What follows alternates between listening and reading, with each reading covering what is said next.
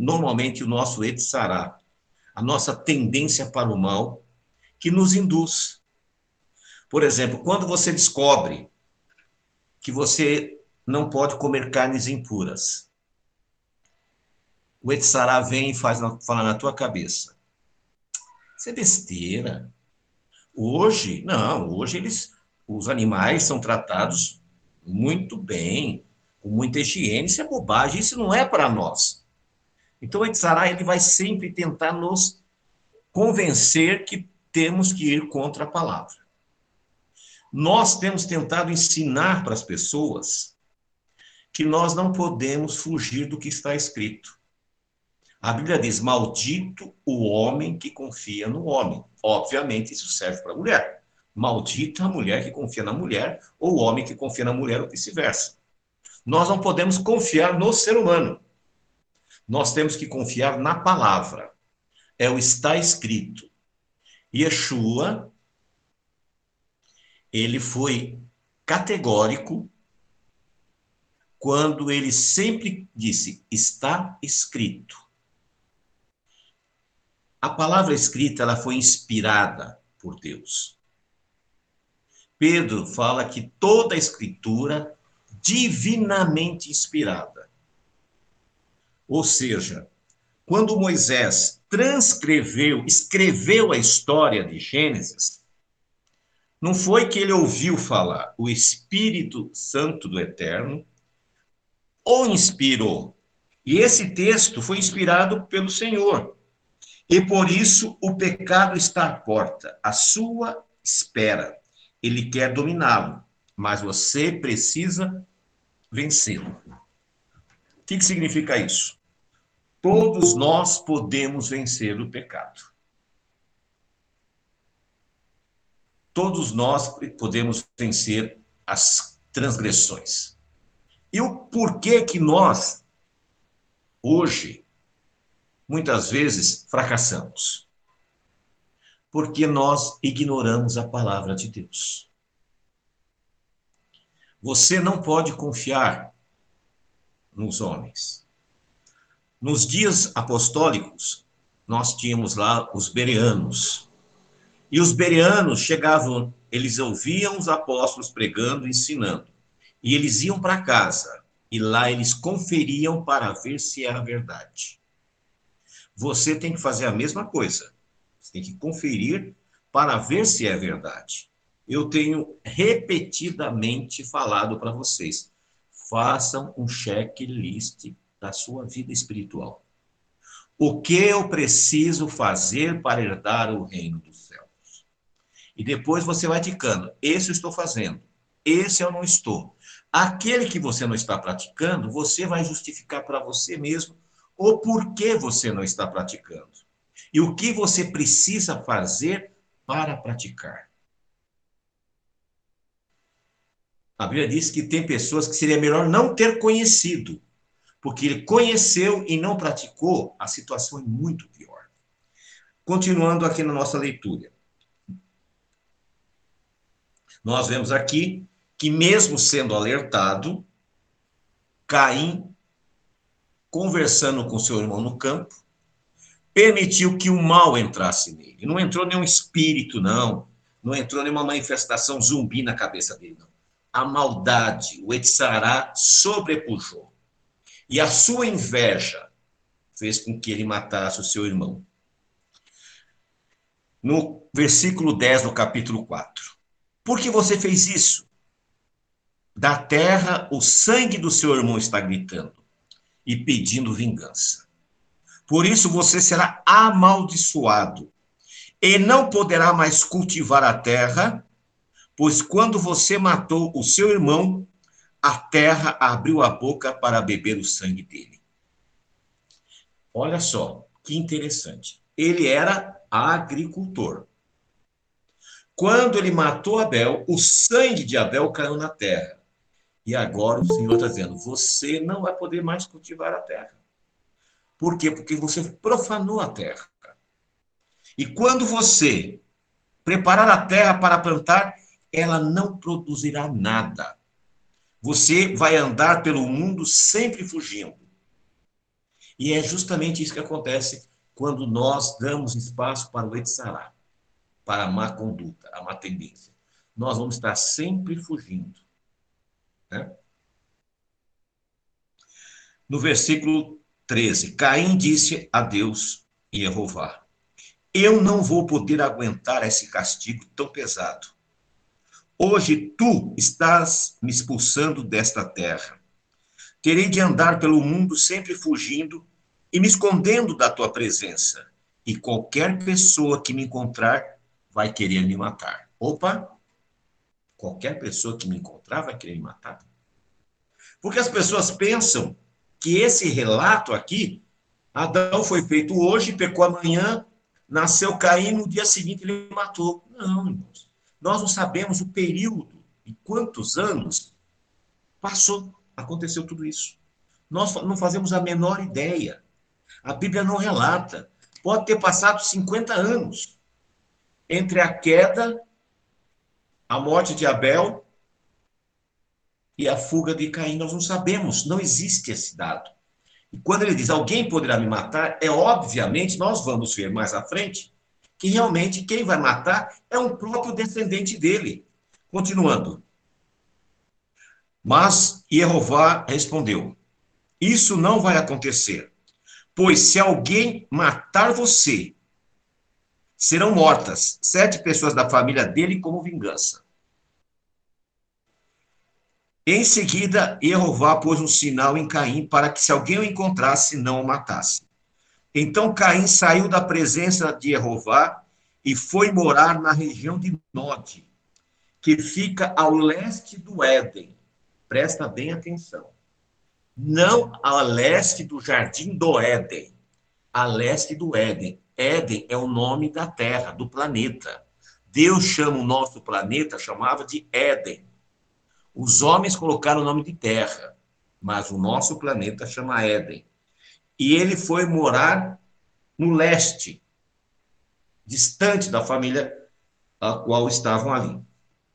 Continua a leitura. No versículo 17. Caim e a sua mulher tiveram um filho e lhe deram o nome de Enoque. Mais tarde, Caim construiu uma cidade e a chamou de Enoque. O nome do seu filho, Enoque, foi pai de Irade, que foi pai de Mejuel, que foi pai de Metusael, que foi pai de Lameque.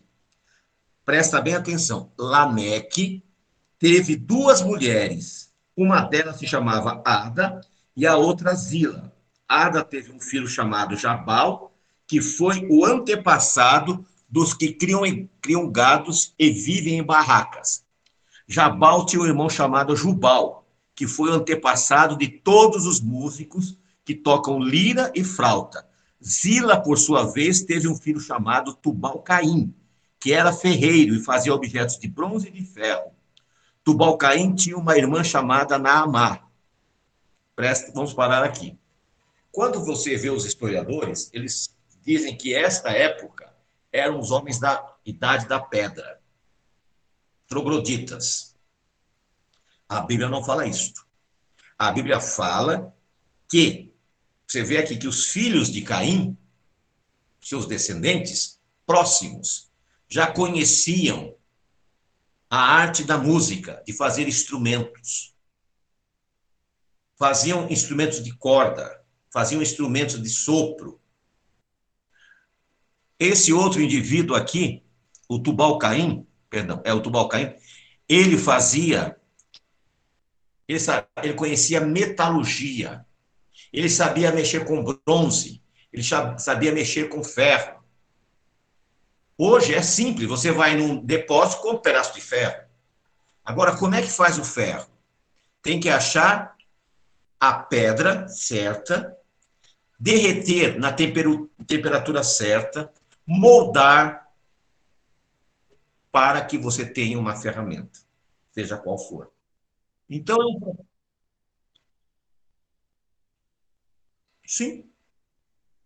Então, é um processo bem complexo. Outra coisa, fazer uma harpa, tirar os sons. Então, eles eram homens inteligentes. Tirem essa visão de trogloditas. Eles não eram trogloditas eles eram homens inteligentes. a tal ponto que Noé construiu um transatlântico. Deus deu apenas as dimensões para ele. E ele foi lá e construiu. E nós vamos ver que, logo em seguida, os descendentes de Noé constroem uma torre. Eles eram engenheiros, arquitetos. Então, eles eram pessoas inteligentes, pessoas com capacidade. Continuando a leitura. Lameque, o filho de Caim, descendente de Caim, foi ele que introduziu a poligamia. Ou seja, a poligamia não provém de Deus. Deus instituiu um casal, homem e mulher. Então, esta invencionice acabou fazendo com que as pessoas tivessem mais esposas. Mas isso não era a vontade de Deus. Continuando. Lembra que eu falei que um parente, quando Caim tinha medo que, que matassem ele, a Bíblia vai falar que um parente dele vai matar. Que está no versículo 23. Seja bem-vinda, irmã Márcia. Certo dia, Lameque disse às suas mulheres, Ada e Zila, escutem-me, mulheres de Lameque, marque bem o que eu digo. Matei um homem porque me feriu. Matei um moço porque me machucou.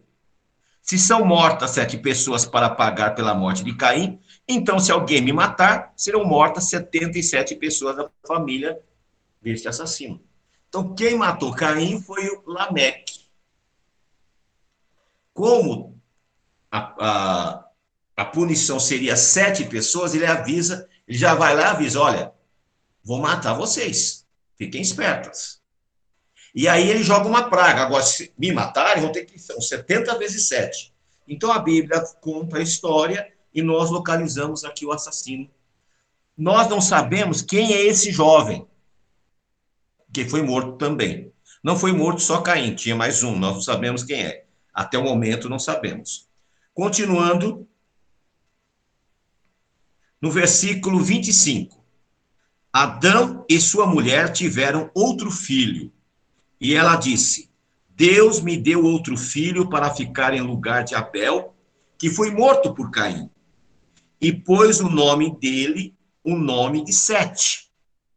Sete foi pai de um filho e o chamou de Enos.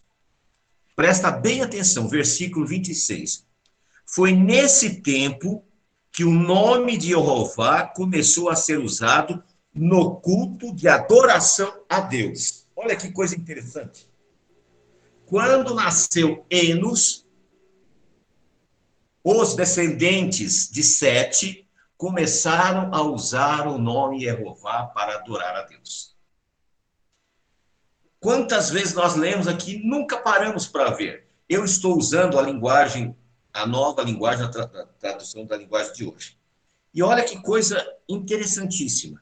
Foi nesse momento, quando Sete teve um filho, chamado Enos, que se começou a invocar o nome Jeová.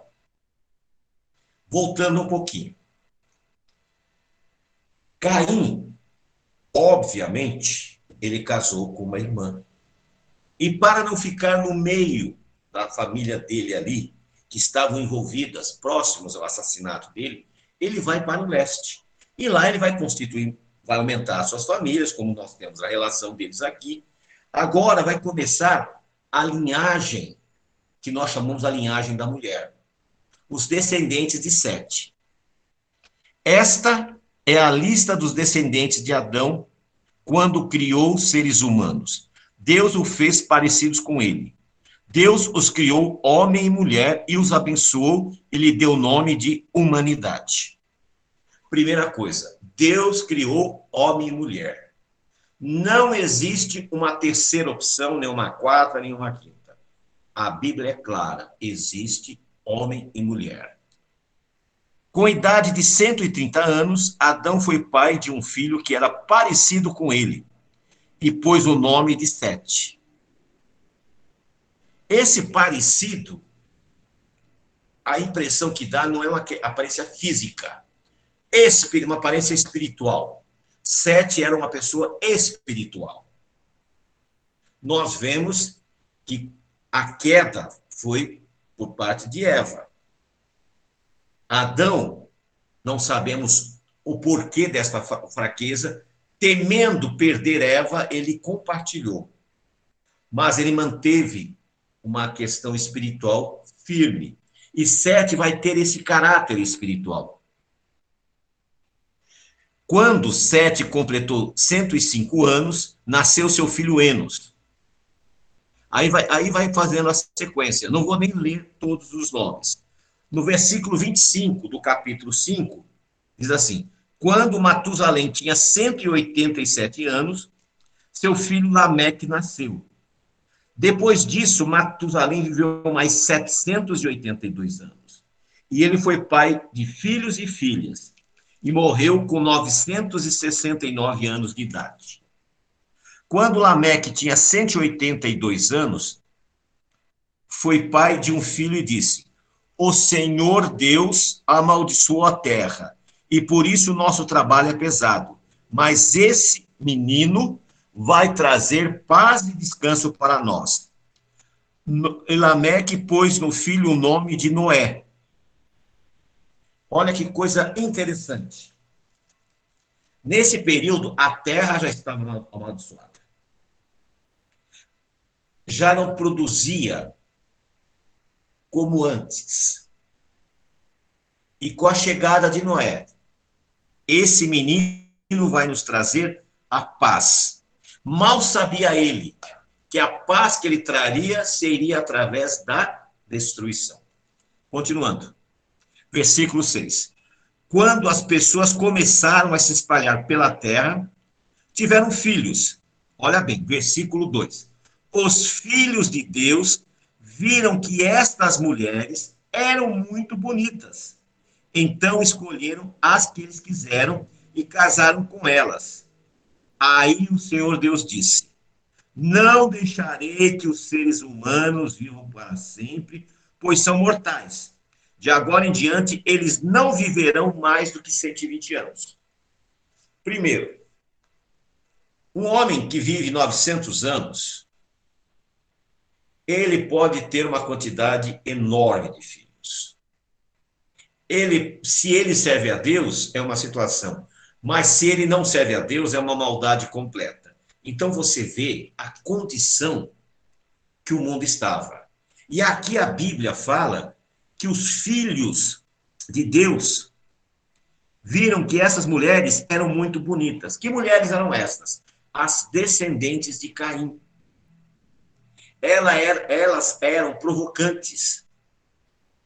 Diferente das descendentes de Sete que eram mulheres recatadas. E estas eram mulheres da vida, mulheres que gostavam de coisas extravagantes, e os filhos de Deus se envolveram com elas. E quando houve esse envolvimento, começou a apostasia. Eles começaram a se afastar de Deus. Não deixarei que os seres humanos vivam para sempre. Vai viver a partir de agora 120 anos. Muitas pessoas usam esse versículo para dizer que Noé levou 120 anos para fazer a arca. Não é verdade. Porque se ele levasse 120 anos para fazer a arca, quando ele terminasse de fazer a arca, ele tinha que recomeçar tudo de novo, porque já tinha acabado, já tinha estragado.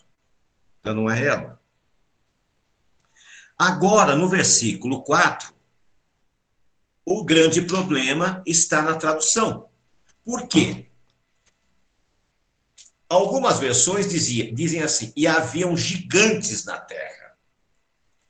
Outros dizem assim: haviam homens de grande valor. Haviam homens poderosos.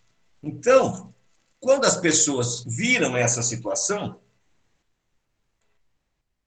na, na, na Bíblia, TJ, havia os nefilins na terra, naqueles dias e depois durante esse tempo, os filhos do verdadeiro Deus continuaram a ter relações com os filhos dos homens. Eles deram filhos e eles eram valentes dos tempos antigos. Esses neflins não têm nada a ver com homens gigantes. Muitos dizem, ah, foram os anjos que tiveram um relacionamento com as mulheres. E desse relacionamento nasceu gigantes. Não existe isto. O próprio Senhor Yeshua disse que os anjos não têm sexo. São assexuados. Eles não são humanos. Eles não são como nós. Eles são seres espirituais. Eles não têm a mesma constituição nossa.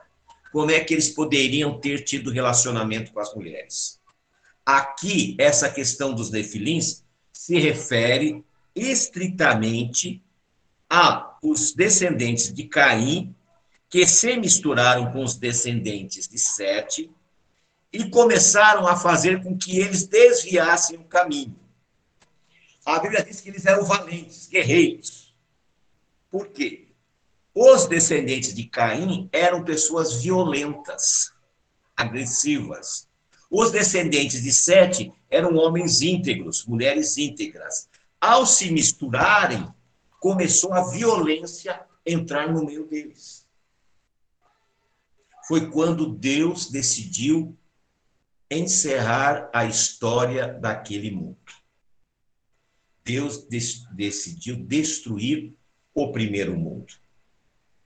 E agora ele vai trazer aquele né, que seria o Salvador, que salvaria a espécie humana, salvaria os animais, que esse estudo nós vamos ver na semana que vem, que é sobre os animais. O porquê a arca tinha limitações e algumas pessoas dizem que não era possível. Um dos, das curiosidades, né, uma girafa não caberia dentro da, da arca por causa da altura. Então, nós vamos tentar explicar para vocês como foi a escolha dos animais, o que aconteceu, baseado nas escrituras. Só para dar o arremate. Né? Temos dois minutos. Não existe, nunca existiu, anjo tendo relacionamentos com humanos. Esses valentes, esses neflins, foi que os descendentes de Caim se misturaram com os descendentes de Sete. Deus havia feito com que Caim fosse embora, partisse, para não se misturar. E isso serve para nós. A Bíblia diz que nós não devemos nos unir a julgo desigual. Quando nós nos unimos a julgo desigual, nós vamos ter problemas.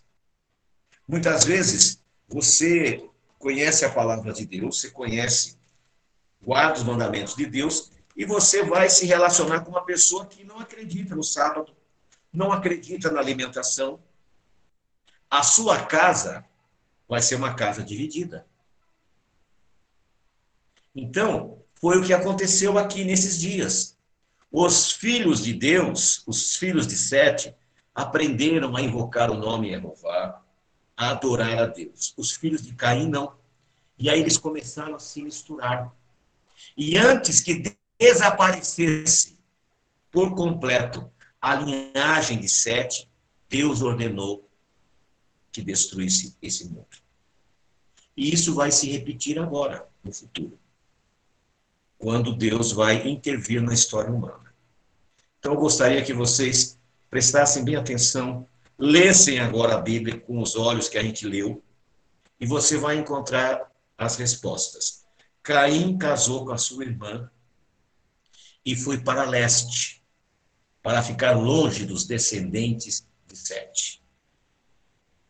Os descendentes de Sete, no, no futuro, começaram a se misturar com os descendentes de Caim. E surgiram esses homens violentos esses homens de guerra, esses homens valentes. Aí os tradutores não sabiam exatamente como falar, tipo Conan, né? lembra do Conan, o Barba, aquela fortão, aquela coisa toda, o Schwarzenegger. Então aqueles aí, na cabeça deles, eram homens gigantes, porque os descendentes de Sete eram homens espirituais, homens tranquilos, não eram violentos. Então toda a fantasia que existe por aí, meus irmãos, é tudo coisa para Hollywood. Né? Hollywood ele estragou muito as histórias bíblicas, porque eles colocaram muitas coisas que não existiam.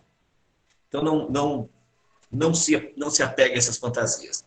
Agora nós vamos dar oportunidade para quem quiser fazer alguma pergunta ou quiser fazer um comentário